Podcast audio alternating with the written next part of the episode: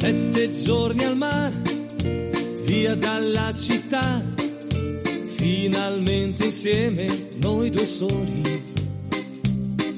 Sveglia accanto a te, poi dopo il caffè, passeggiate mano nella mano. Lungo queste vie Un cordial saludo, mi querida familia de Radio María. Os habla el Padre Luis Fernando de Prada. Hoy comienza un nuevo programa en la parrilla de Radio María. Esta no es una semana cualquiera. Nuestro buen amigo Luis Antequera, hace años ya, voluntario, colaborador de esta radio en diversos programas, sigue colaborando con Javier Ángel, Ramírez en Diálogos con la Ciencia, pero a partir de hoy va a tener un programa propio. Esta no es una semana cualquiera, como os digo, en el que pues va a contarnos los hechos históricos fundamentales que ocurrían en tales fechas como las que cada semana nos relate a partir del momento en que graba, en que nos transmite este programa. Pues sí, todas las semanas, en este momento, a las 5 de la madrugada de, de, los jueves, una hora menos en Canarias, tendremos a Luis Antequera diciéndonos qué eventos ocurrieron en las fechas cuyo aniversario celebramos cada semana. Muchísimas gracias a Luis Antequera con Mariate Aragonés, que colabora con él, y que disfrutemos de este nuevo programa de Radio María.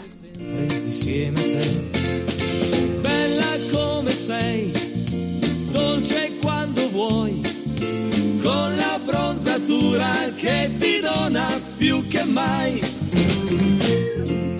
Hola a todos, bienvenidos al programa Esta no es una semana cualquiera en Radio María con un servidor de ustedes Luis Antequera y Mariate Aragonés. Poi una bibita al bar come due bambini spensierati in libertà. Claro que sí, Luis, la cadena de radio que se escucha en cualquier parte del país. Que la radio de tu coche ya no coge ninguna cadena porque te hallas en el lugar más recóndito de España, donde no llegan ni las ondas. Dale una oportunidad a María. María no defrauda nunca.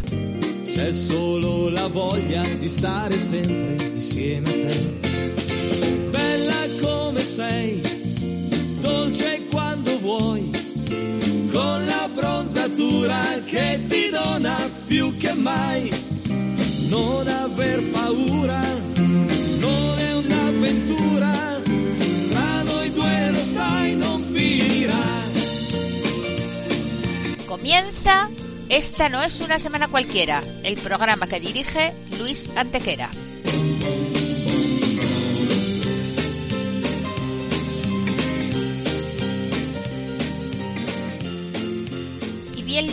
¿Qué semana nos ocupa hoy? Pues mira, Mariate, hoy nos ocupa la semana que va del 4 al 10 de noviembre. Siete días, sette giorni, como dice nuestra sintonía, en los que han pasado a lo largo de la historia cosas que ni se imaginan nuestros oyentes, porque la historia es así, mejor y más fantástica que la más increíble fantasía. Comencemos pues. Pues mira, vamos a empezar en el año 324, en que el Papa Silvestre I consagra en Roma la Archibasílica del Salvador y de los santos Juan Bautista y Juan Evangelista, conocida hoy como San Juan de Letrán, y que como se ve hay que adscribir a los dos santos Juan. Auténtica catedral de Roma y no como muchos creen San Pedro, que es solo, solo entre comillas, la sede papal y una basílica, pero no la catedral.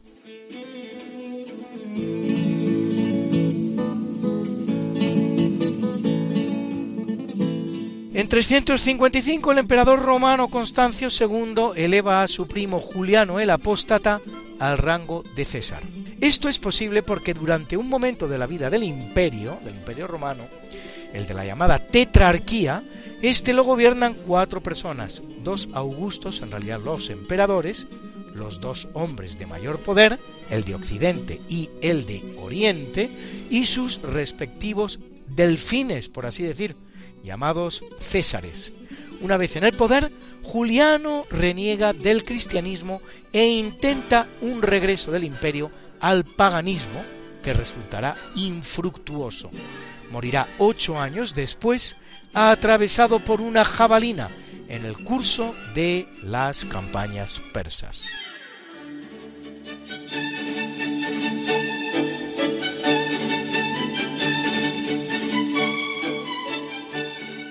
sin salir del imperio, en 392 el emperador romano nacido en Hispania, concretamente en Cauca, la actual Coca en la provincia de Segovia, Teodosio el Grande, que 12 años antes ha instituido el cristianismo como religión oficial del imperio, prohíbe todos los rituales no cristianos.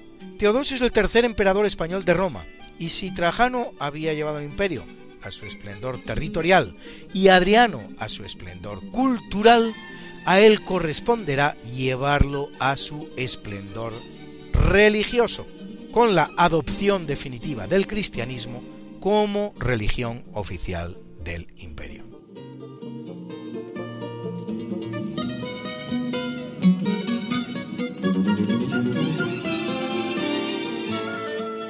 En 683 se inicia el decimotercer concilio de Toledo, verdadero órgano de gobierno, no solo religioso, sino también civil y temporal, del que se valdrá para el control y administración de los territorios españoles la monarquía visigótica. En 694, también por estas fechas, en el decimoséptimo concilio de Toledo, obsérvese que en solo 11 años se han celebrado 5, los judíos españoles serán acusados de conspirar con los judíos y musulmanes de Marruecos para ocupar España.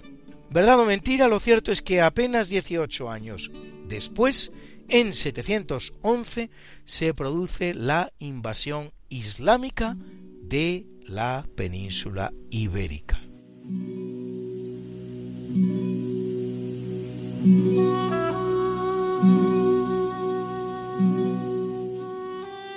En el capítulo siempre fecundo de la conquista y colonización de América por los españoles, gracias a los españoles Mariate, América realizará el tránsito del neolítico al renacimiento, que a Europa había llevado 7.000 años. En apenas dos generaciones, en 1519 el ejército de Hernán Cortés llega a Tenochtitlán, la espléndida capital del imperio azteca, en la creencia de que es un enviado del dios Quetzalcoatl, el emperador Moctezuma lo va a alojar a él y a sus soldados en el mismísimo palacio de Axayacatl. Un año después, las naves de Fernando de Magallanes entran en el que luego se llamará Estrecho de Magallanes, Puerta del Pacífico, mar ya avistado en Panamá por Vasco Núñez de Balboa. Dos años después habrá sido atravesado por primera vez en la historia, cosa que hacen unas naves españolas, las cuales, retornando a España por el Índico y el Atlántico, habrán completado la primera vuelta al mundo, gesta nunca suficientemente ponderada algo en lo que tiene mucho que ver este carácter español tan nuestro, siempre propicio a exaltar lo que hacen otros, siempre tan propicio a olvidar, cuando no a denostar, lo que hacen o hicieron nuestros compatriotas, antepasados o contemporáneos. Al del Pacífico se ha de unir el de Álvar Núñez Cabeza de Vaca, que al naufragar el 6 de noviembre de 1528 será el primer europeo que ponga pie en Texas en los Estados Unidos de Norteamérica, dos tercios de cuyo territorio, dos tercios nada menos, fue alguna vez jurisdiccionalmente español. En 1557 en Chile tiene lugar la batalla de Lagunillas, en la que las tropas españolas de García Hurtado de Mendoza vencen a los araucanos del cacique Caupolicán. En 1525 Rodrigo Galván de Bastidas funda Santa Marta en Colombia y en 1539 Alonso Martínez de Rivera la ciudad de Camaná en Perú.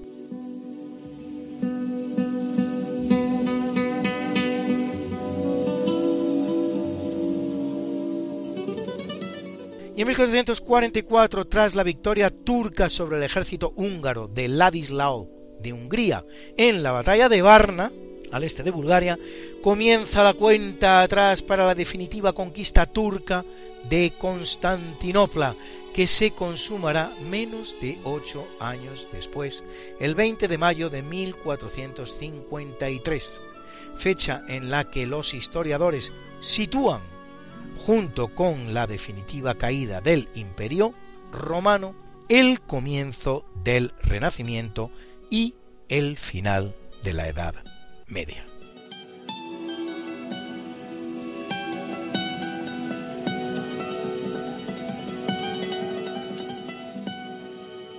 Y en 1605 el católico inglés Guy Fawkes es detenido en Londres cuando, junto a Thomas Winter, Robert Catesby y otros, pretende hacer saltar por los aires el Parlamento británico. Es la llamada conspiración de la pólvora, un intento de acabar con el rey protestante Jacobo I e instalar en el trono a un pretendiente católico, previsiblemente su hijo, Carlos. Los conspiradores serán condenados a la famosa sentencia del Drawn, Hanged and Quartered, que se ha estado aplicando en Gran Bretaña hasta el siglo XIX, en la cual el condenado era castrado y destripado en vivo, desmembrado y sus diversas partes expuestas públicamente. En la película Braveheart pueden ustedes conocer las delicias de la tortura aplicada por los británicos desde tiempos inmemoriales.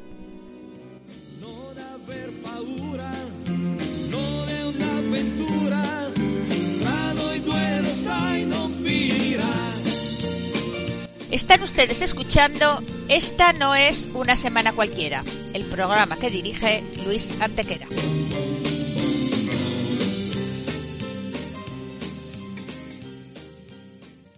En 1789, apenas 13 años después de declarar su independencia, el Papa Pío VI nombra el primer obispo católico de los Estados Unidos, en la persona del misionero jesuita John Carroll, convertido en obispo de Baltimore, que queda constituida como sede primada del país.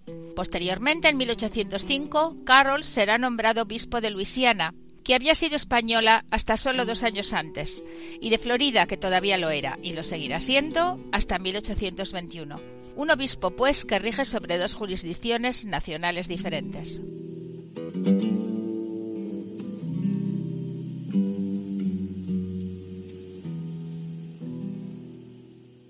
En 1893, a partir de un proyecto de Ferdinand de Lesseps, el del Canal de Suez y el de Panamá, que a su vez actualiza otro tan antiguo como el del emperador Nerón, finalizan en Grecia las obras del Canal de Corinto, de 6.300 metros de longitud, que une el Golfo de Corinto con el mar Egeo, simplificando una singladura alrededor del Peloponeso que hasta la fecha era de más de 400 kilómetros.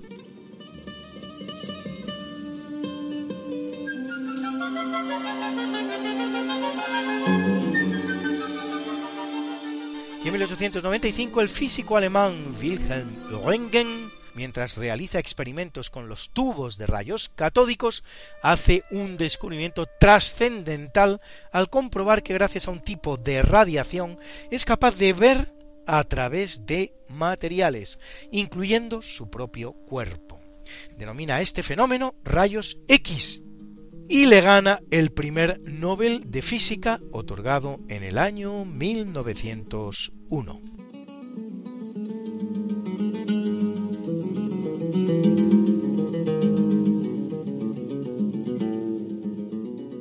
En 1917 en Rusia, tras haber abdicado el zar Nicolás II el anterior 15 de marzo, un golpe de Estado eleva al poder a Vladimir Ilich Ulyanov, más conocido por su nombre de guerra, Lenin, quien instaurará el más cruel totalitarismo que hayan conocido los tiempos modernos. Es la llamada Revolución de Octubre, aunque ocurra en noviembre como vemos, por la sencilla razón de que en Rusia aún regía el calendario juliano, según el cual tal día era el 25 de octubre.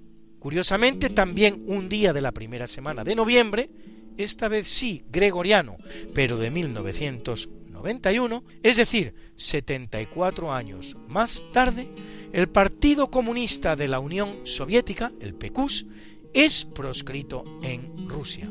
Entre medio, en 1956, los tanques soviéticos invaden Hungría para acabar con la revolución húngara por la libertad y contra el comunismo, que había empezado el 23 de octubre de ese año.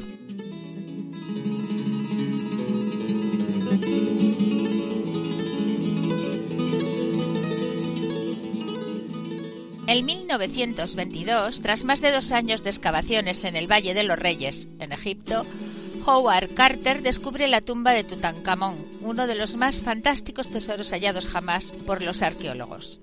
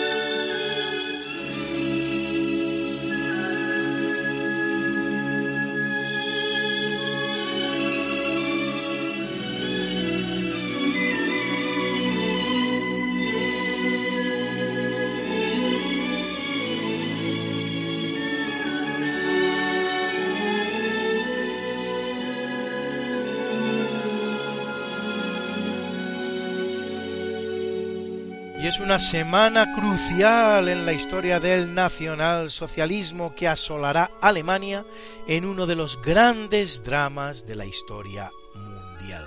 Porque en 1918 el Kaiser Guillermo II abdica tras la derrota de su país en la Primera Guerra Mundial y se proclama la República de Weimar, en el seno de la cual tendrá lugar el nacimiento y ascenso del nacional Sozialistische Deutsche Arbeiterpartei o Partido Nacional Socialista de los Trabajadores Alemanes. En 1921, Adolf Hitler crea las tristemente célebres SA o Sturmabteilung traducible literalmente como Departamento Tormenta, también conocidas como camisas pardas o sección de asalto, que llegarán a contar con más de 4 millones de miembros, protagonista de multitud de incidentes de orden público con grupos de otras ideologías, los conocidos como Zusammenstöße o colisiones, y que en un momento hasta pretendió sustituir al ejército alemán siendo vistas como una amenaza hasta para el propio Partido Nacional Socialista en el que se desenvolvían, por lo que serán disueltas. En 1923, en la cervecería Burger Braukeller de Múnich, tiene lugar el llamado Putsch de Múnich, intento fracasado de golpe de Estado realizado por los nazis en el que su propio líder, Adolf Hitler, resulta herido y detenido. En 1938 se produce en Austria y Alemania la llamada Kristallnacht o Noche de los Cristales, aunque en español sea más conocida como Noche de los Cristales Rotos, en la que las fuerzas de las Sturmabteilung o SA, las Schutzstaffel o SS y las juventudes hitlerianas atacan o destruyen unas 1.600 sinagogas, más de 7.000 tiendas de judíos y detienen a más de 30.000 hebreos, que serán enviados a campos de concentración. El ataque será presentado a la opinión pública como una reacción espontánea del pueblo alemán en respuesta al asesinato de Ernst von Rath, secretario de la Embajada alemana en París, por un joven judío polaco de origen alemán.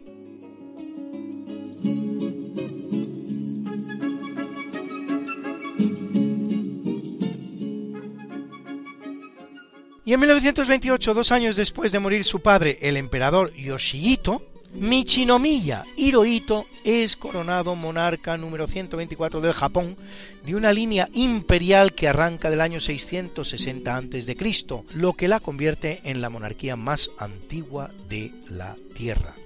Tras empezar su reinado como monarca con poderes ilimitados, la rendición de Japón al término de la Segunda Guerra Mundial le despoja de sus poderes y le obliga a declarar públicamente no ser Dios.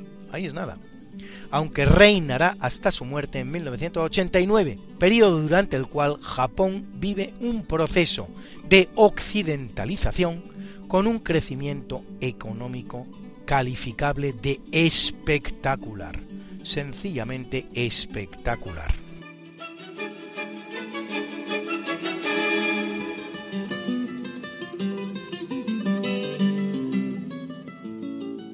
Y son fechas en las que son elegidos todos los presidentes norteamericanos, ya que el sistema constitucional estadounidense marca que las elecciones tengan lugar cada cuatro años el primer martes después del primer lunes del mes de noviembre. Y así, solo a modo de ejemplo, en 1860 el republicano Abraham Lincoln gana las elecciones presidenciales. Su mandato pasa a la historia por la abolición de la esclavitud, contra la que se pronuncian 11 estados del sur que constituyen la Confederación Sudista y se independizan, iniciándose la guerra de secesión al negarse el presidente a reconocerla. El conflicto va a durar cuatro años y costará 600.000 En 1932 es elegido presidente de los Estados Unidos por primera vez Franklin Delano Roosevelt. Será elegido en otras tres ocasiones, no pudiendo finalizar su cuarto y último mandato por producirse su muerte. Justo después, y no por casualidad, se aprueba la vigésimo segunda enmienda de la Constitución norteamericana, para evitar que en el futuro ningún presidente pueda consumar más de dos mandatos. Y en 1960, y por estrechísimo margen, 49,72 contra 49,55%, 100.000 votos de 70 millones, el candidato demócrata John Kennedy vence al republicano Richard Nixon será el primer presidente católico en la historia de los Estados Unidos. Y en 2008, por primera vez en la historia, un hombre negro se convierte en presidente de los Estados Unidos de Norteamérica. Se trata de Barack Obama, reelegido después en 2012.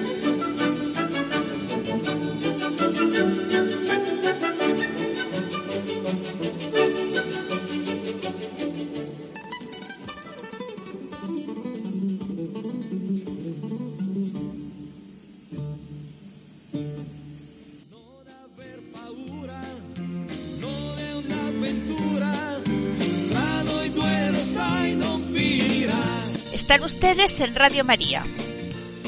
En su transistor, en su ordenador, en su teléfono, en su iPad, en su televisor, en su radiolina. Esta no es una semana cualquiera. Con Luis Antequera y María T. Aragonés.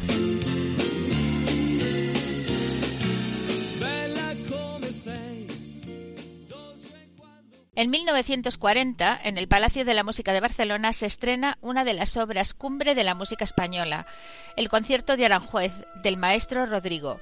Un concierto de Aranjuez que viene acompañando esta sección desde sus primeros compases, por cierto. En 1979, con la anuencia de los ayatolás que gobiernan el país, 400 estudiantes islámicos asaltan la embajada de Estados Unidos en Teherán y toman a 90 personas como rehenes para exigir la devolución del Shah, depuesto por la revolución de los ayatolás nueve meses antes para juzgarlo. Tras escapar seis personas y ser liberado a finales de mes un grupo de mujeres y funcionarios, quedan retenidas otras 52 después de un largo cautiverio de un año y dos meses y de un intento fracasado de rescate militar por parte de los Estados Unidos, los rehenes serán finalmente soltados.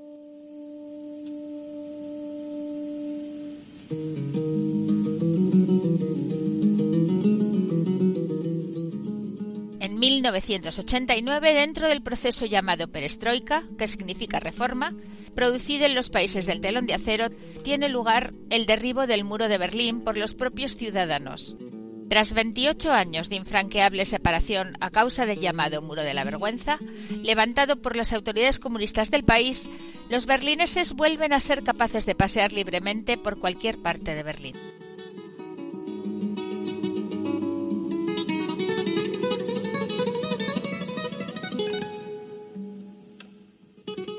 2010, en el circuito Ricardo Tormo en Valencia, España logra un hito irrepetible, irrepetible, conquistar no solo las tres coronas mundiales de motociclismo, sino también los tres subcampeonatos.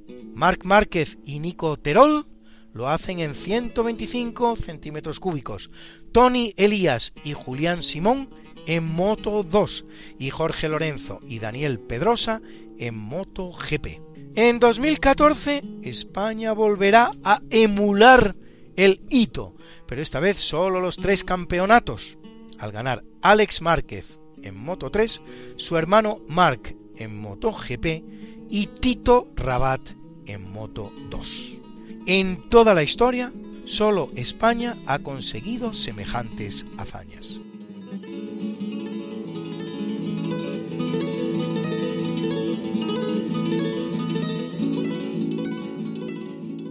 En 2010, en Barcelona, el Papa Benedicto XVI, durante su segundo viaje a España, consagra el Templo de la Sagrada Familia de Barcelona como Basílica Menor.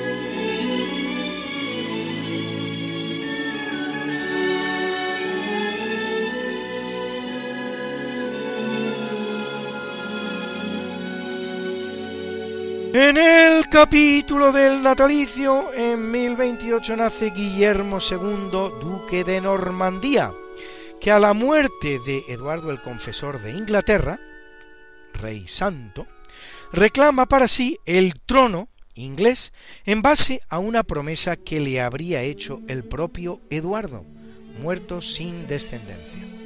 Un trono que habrá de disputarle a Haroldo Godwinson, a quien vence en la batalla de Hastings, victoria que le permite la conquista de Inglaterra y el título con el que va a pasar a la historia. Guillermo I el Conquistador.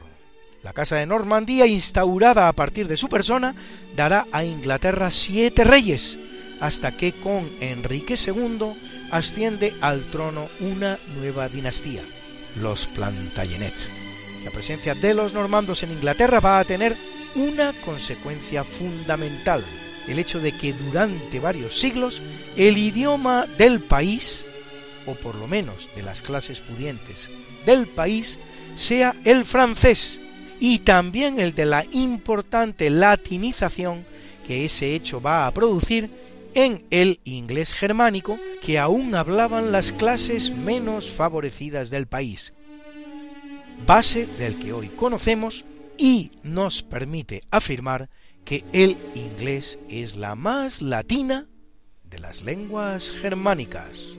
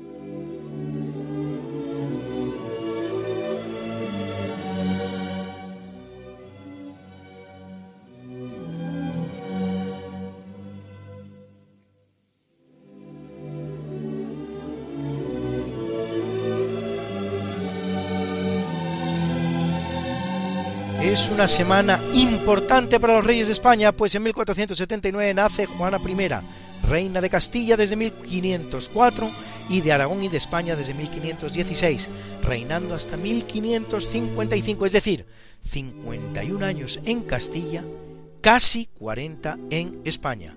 El reinado castellano más largo de nuestra historia, uno de los reinados españoles más largos también. Declarada incapaz, prestará su corona nada menos que a seis hombres su marido Felipe I, su padre Fernando el Católico, el cardenal Cisneros, su hijo Carlos I, Adriano de Utrecht, luego Papa Adriano VI, y su nieto Felipe II, así como a dos mujeres, su nuera Isabel y su nieta Juana, todos ellos regentes durante su reinado. ¿A que no os lo habíais planteado nunca así? Una mujer atormentada, pero quizás menos loca de lo que acostumbramos a creer, que tuvo a lo largo de su vida rasgos de mucha sensatez. Y en 1661 el que nace es Carlos II, llamado el Hechizado, el último Habsburgo en el trono de España, cuya muerte sin herederos en 1700 planteará el duro problema de la sucesión al trono, una sucesión que provoca una guerra que va a durar 14 largos años y finalmente el advenimiento de una nueva dinastía, la de los Borbón, a España, en la persona de Felipe V, sobrino nieto de Carlos por parte de su medio hermana María Teresa, esposa de Luis XIV de Francia, el Rey Sol. Fíjense qué curioso, dos reyes igualmente apestados, que nacen los dos en la misma fecha del año y que representan ambos el último representante de su dinastía, Juana de los Borgoña Trastámara, Carlos de los Habsburgo. Y es que la historia se permite estos caprichos.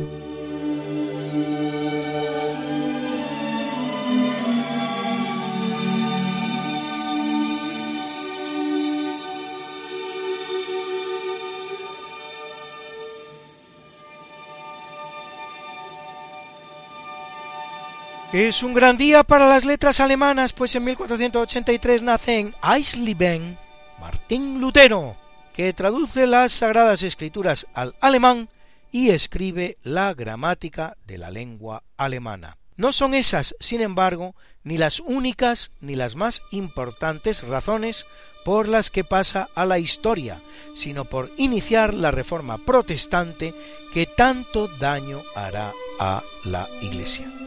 Su vida incluirá episodios de muy difícil justificación, por encima de los cuales se pasa, sin embargo, de puntillas hoy día, como es su explícito apoyo a la represión de la Deutsche Bauernkrieg, o Guerra de los Campesinos, en 1524, que se salda con el triste balance de 130.000 campesinos muertos en todo el centro y sur de Alemania. Y en 1759 nace Friedrich von Schiller, el dramaturgo alemán más importante junto a Goethe, autor de obras como Die Räuber, Los bandidos.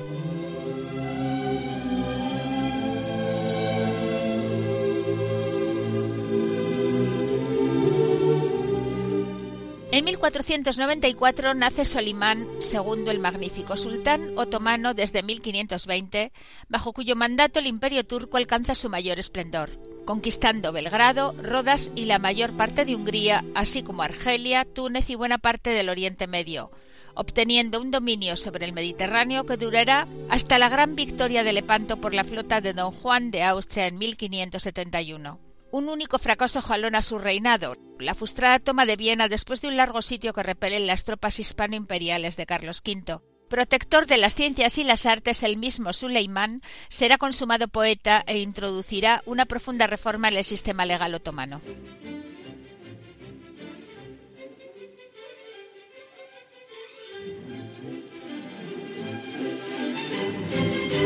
En 1841 nace Eduardo VII de Inglaterra que reina a la muerte de su madre, la reina Victoria el mismo que durante la Primera Guerra Mundial que enfrenta al Reino Unido contra Alemania, hará cambiar el apellido de su familia, Saxo-Coburgo-Gotha, a Windsor, tras barajarse otras opciones como York, Lancaster, Plantagenet, Tudor Stuart o Fitzroy. nombres todos ellos de antiguas dinastías reinantes en Inglaterra. Aunque de manera algo menos eh, drástica, también se va a transformar el apellido del príncipe Felipe, esposo de la reina Isabel II, del alemán Battenberg, traducible al español como Monte Batten, a Mont Batten, con idéntica traducción. Apellido que, por cierto, debería dar nombre a la dinastía emergente en la persona de Carlos III de Inglaterra, si es que se produce alguna vez la sucesión en el trono de la reina Isabel, un trono en el que permanece ya durante 68 años y los que le quedan. Pues no en balde su marido, el príncipe Felipe, es, como ya se ha dicho, Felipe de Montbagen.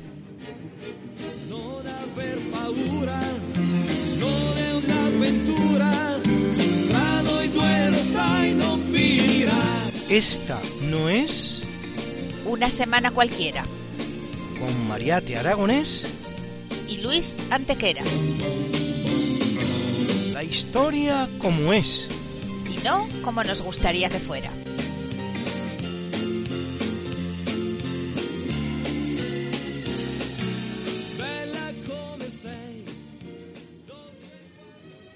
1861 nace James Naismith, sacerdote canadiense, maestro de escuela, miembro del YMCA, el IMCA en español, Young Men Christian Association, en español, Asociación Cristiana de Jóvenes, inventor del baloncesto, que llega a ver el deporte de su invención admitido como deporte de exhibición en las Olimpiadas de San Luis de 1904 y hoy constituye uno de los principales atractivos de toda Olimpiada que se precie.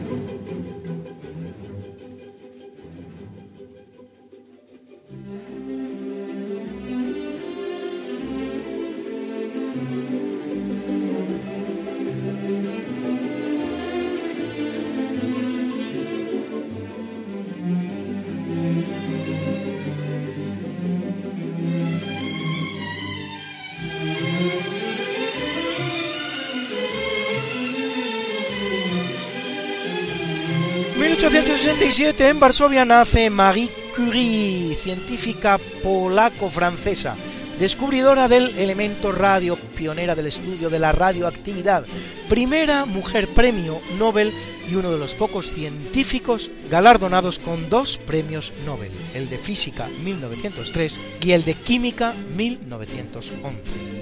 Por cierto que también será galardonado con el Nobel su marido Pierre Curie, Nobel de Física 1903, su hija Irene Joliot-Curie, Nobel de Química 1935, y su yerno, esposo de esta última, Frédéric Joliot, Nobel de Química 1935 también. Cinco Nobel en la misma familia. No está mal, ¿eh?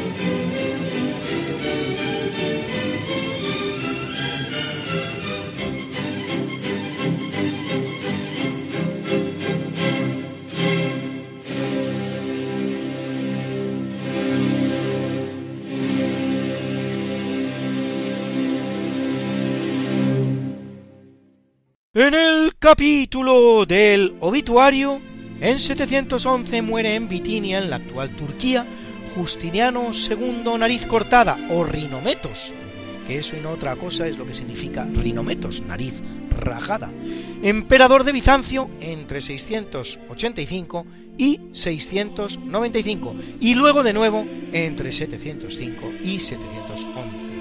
Su primer periodo finaliza con su destronamiento y su desnarigamiento por el usurpador Leoncio, a pesar de lo cual consigue, como hemos visto, recuperar el trono hasta que es decapitado por quien reinará después como Tiberio III.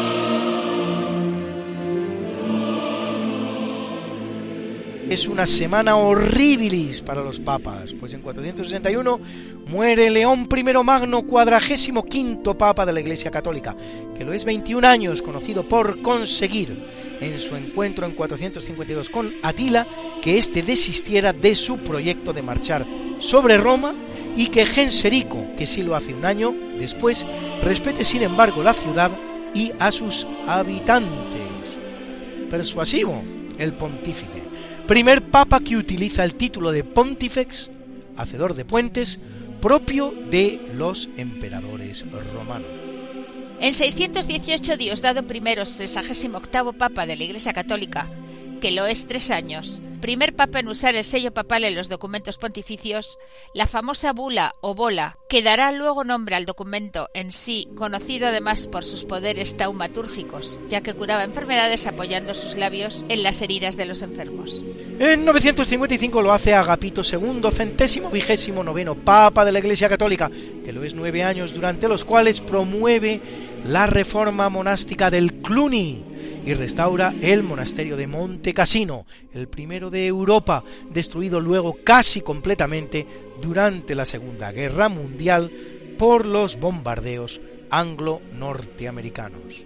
Y en 1003 Siconeseki, más conocido como Juan XVII, centésimo cuadragésimo Papa de la Iglesia Católica, que lo es cinco breves meses, padre por cierto de tres obispos. ¿Que cómo fue ello posible?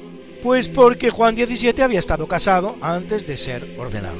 Y en 2441 el que nace es Godfredo Castiglioni, más conocido como Celestino IV, centésimo septuagésimo noveno Papa de la Iglesia Católica, que lo es durante 17 días del año 1241, primero elegido en un cónclave. En 1406 lo hace Cosimo di Migliorati, más conocido como Inocencio VII vicentésimo cuarto papa de la Iglesia Católica, tercero de los del cisma de Occidente, que lo es dos años durante los cuales habrá de hacer frente al antipapa Benedicto XIII, el famoso Papa Luna aragonés, y tendrá que huir de Roma dos años ante el escándalo provocado por el asesinato de once nobles romanos opuestos a él por su sobrino Ludovico Migliorati. Y en 1549, por último, muere Alejandro Farnesio, más conocido como Pablo III vicentésimo vigésimo Papa de la Iglesia Católica, que lo es entre 1534 y 1549. Aprueba la Compañía de Jesús del Español San Ignacio de Loyola y convoca el importante Concilio de Trento, antepenúltimo de los celebrados hasta la fecha.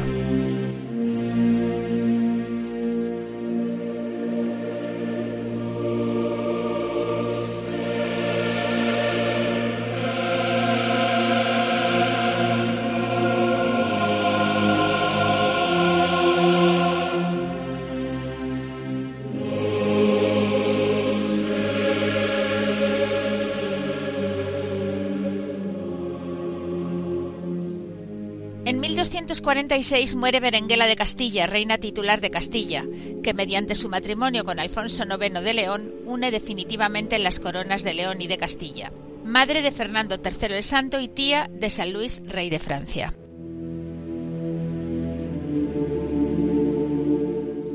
En 1823, acusado de los delitos de lesa majestad y alta traición y fusilado, muere el general asturiano Rafael del Riego, que se había sublevado en 1820 a favor de la Constitución liberal de 1812, la PEPA, cosa que hará con un contingente de tropas que deberían haber partido para América a fin de poner fin a los levantamientos que se producían de las provincias americanas contra la corona, convirtiéndose así en uno de los principales responsables de la decadencia en la que incurrirá España en los siguientes años y que termina definitivamente con su condición de gran potencia mundial y hasta aquel momento la más extensa del planeta.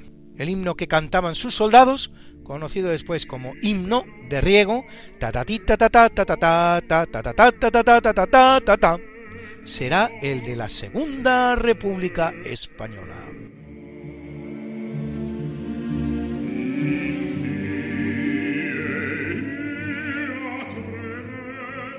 Y es una fecha fatídica para los compositores, pues en 1847 muere el gran compositor romántico alemán Felix Mendelssohn, autor entre otras obras de El sueño de una noche de verano, en la que se contiene su famosa marcha nupcial, nacido judío y convertido al cristianismo, diana de las diatribas de su colega músico Richard Wagner.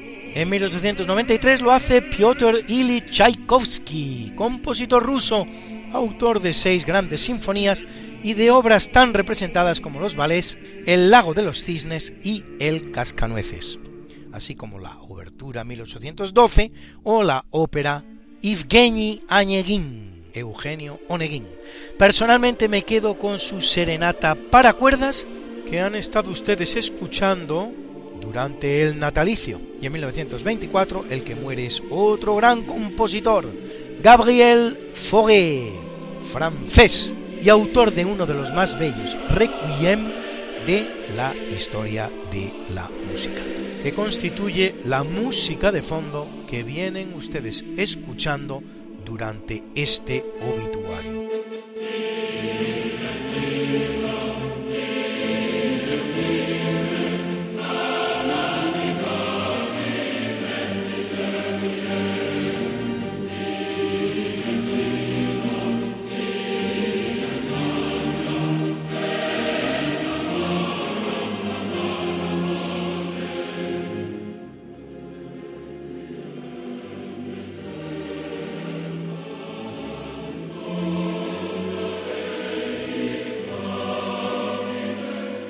Y en 1938, el que muere es Mustafa Kemal Atatürk, un Atatürk que no significa otra cosa que padre de los turcos, pues es él el que implanta en Turquía el uso de los apellidos, eligiendo para sí mismo este tan bonito.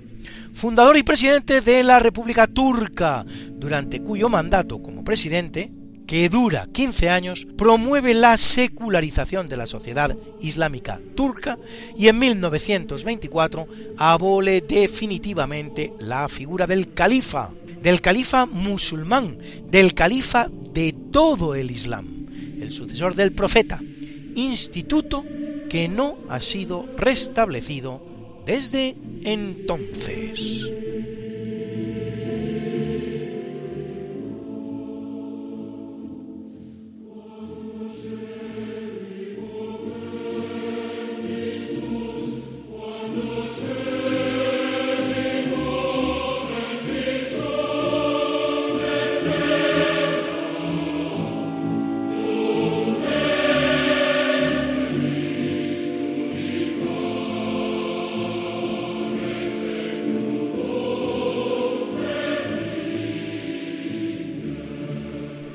Nos ha acompañado en esta ocasión la música del maestro Joaquín Rodrigo, el concierto de Aranjuez, a la guitarra Paco de Lucía, era la orquesta de Cadaqués dirigida por Edmond Colomer.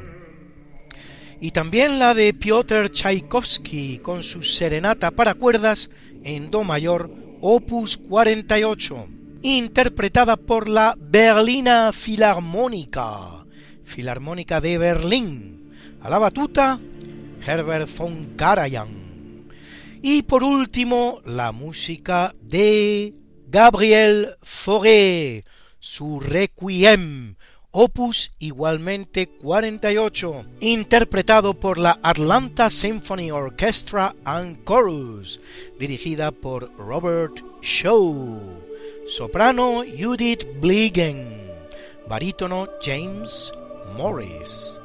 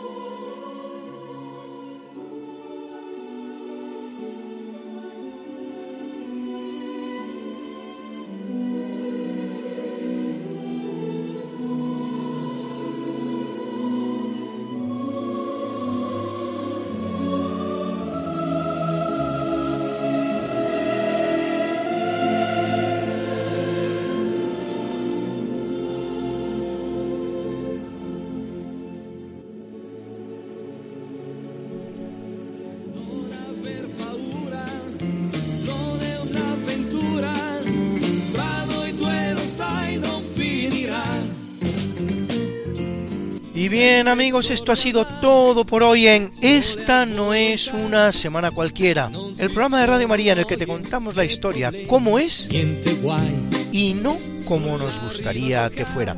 Esperamos que lo hayas pasado bien conociendo un poco mejor nuestra historia, la de la Iglesia, la de España, la del mundo, la de la humanidad en definitiva, que eso es lo que somos todos, parte de la misma humanidad. La ascoltando i nostri cuori. Non ci sono se, non ci sono perché. C'è solo la voglia di stare sempre insieme a te. Bella come sei, dolce quando vuoi, con la bronzatura che ti dona più che mai. Non aver paura, non è un'avventura Esta no es una semana cualquiera. ¿A que teníamos razón? La historia como es. Y no como nos gustaría que fuera. Hasta el próximo programa. Hasta pronto. Se despiden de ti. Mariate Aragonés. Y Luis Antequera.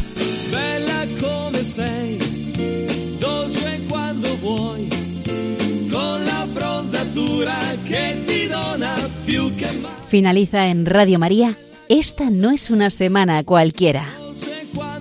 Con Luis Antequera. con la dona